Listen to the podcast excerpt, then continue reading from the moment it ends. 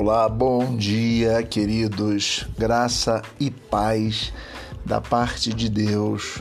Eu estou aqui mais um dia para trazer a vocês uma pequena palavra onde de fato eu espero que encontre um coração receptivo à palavra de Deus e que mais do que receptivo, um coração disposto a vivenciar a experienciar tudo aquilo que a palavra de Deus tem nos dito. Hoje eu queria ler com você um texto que é um dos textos prediletos da minha esposa.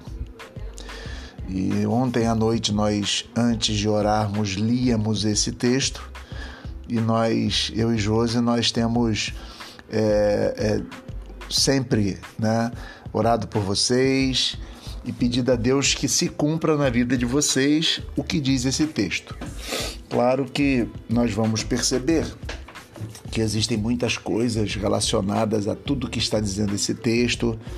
É preciso entender que é, posteriormente existem questões relacionadas a responsabilidades, mas eu queria deixar o texto para vocês como uma forma de exemplificar uma coisa que Deus de fato quer para nós. É, Eclesiastes, capítulo 9, versículo 8, diz assim: Em todo tempo sejam alvas as tuas vestes, e jamais falte o óleo sobre a tua cabeça. Queria que você pensasse comigo um pouco, pois, de acordo com os estudiosos, esse texto está querendo falar sobre duas coisas que devem estar nas nossas vidas e que devemos o tempo todo buscar encontrar, mesmo que as circunstâncias sejam difíceis. As duas coisas têm a ver com a simbologia do óleo e a simbologia das, das vestes alvas.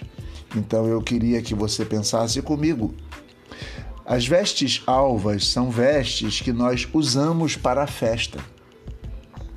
Quando nós olhamos alguém que coloca um vestido bonito, né, ou uma roupa bonita e tal, é para ir numa festa. E neste tempo, nesta época, essas, fe essas vestes alvas tinham a ver com roupa de festa. É preciso se vestir para a festa. O que isso quer dizer isso quer dizer que Deus está querendo que na vida da gente, está dizendo para que busquemos na vida da gente motivo para fazer festa. A segunda simbologia é do óleo, que neste texto traz para a gente símbolo de alegria. Ou seja, Deus quer festa, vestes alvas. E Deus quer alegria. Deus quer festa e alegria. Chamo sua atenção para isso de forma simples, para que possamos de fato entender que Deus tem o desejo de vivermos nesta terra com alegria, fazendo festas. Eu queria que você é, observasse mesmo em meio a tudo que você tem vivido, em meio a tudo que você tem passado, eu queria que você começasse a observar tudo aquilo que aconteceu na sua vida. Faça, faça essa, essa, é, é essa experiência. Você para e pensa tudo o que aconteceu na sua vida, tudo o que é, tem acontecido e perceba quantas coisas boas aconteceram e que seria um motivo para você estar festejando hoje e estar alegre.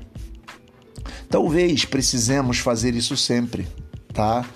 Parar um pouco e pensar um pouco naquilo que nos traz alegria e naquilo que nos faz festejar.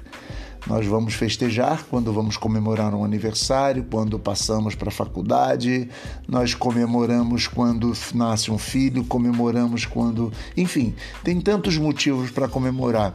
Comece a focar um pouco a sua mente nestas coisas e esqueça-se daquelas angústias e agruras da vida, aqueles problemas da vida, esquece um pouco.